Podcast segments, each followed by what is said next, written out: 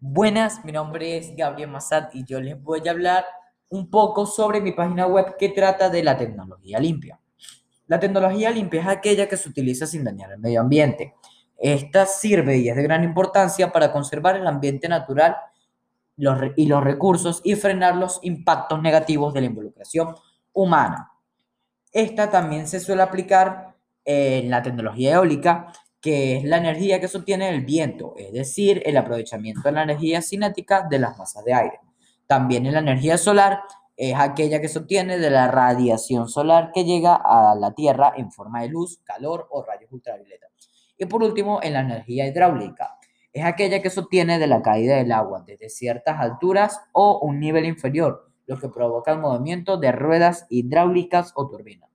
Existen varios tipos de aplicación de esta tecnología, pero las principales son estas tres que nombré. También tenemos eh, que se suele aplicar en la tecnología en los coches. Existen coches que su combustión es con gasolina y sabemos que este combustible perjudica al planeta, ya que crean varios gases dañinos para el medio ambiente. Gases como lo son el dióxido de carbono, el oxígeno de nitrógeno el monóxido de carbono, entre otros. Esto con el fin que no se queman durante la combustión y que también se lanzan a la atmósfera junto con el resto de los gases.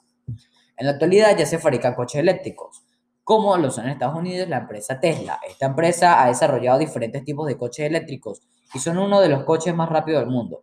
Un coche eléctrico tiene como cualidad que su sistema de propulsión está formado por uno o más motores eléctricos que se alimentan de la energía almacenada en una batería recargable. El creador de, Tesla es Elon Musk y también es creador de SpaceX, entre otras empresas.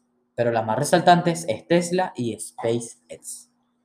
Y esto sería un poco de la introducción de mi tema. Espero que les guste y poco a poco seguiré grabando más para introducirlos más en la tecnología limpia.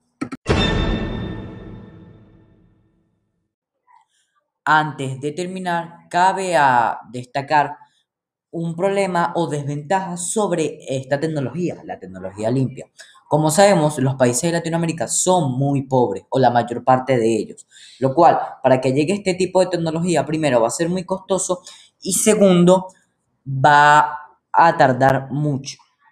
Pero en los coches, un problema que tenemos es que utilizan baterías de níquel, cobalto, aluminio, lo cual, si estas son desechadas en un lugar que no es apto pueden dañar altamente el medio ambiente.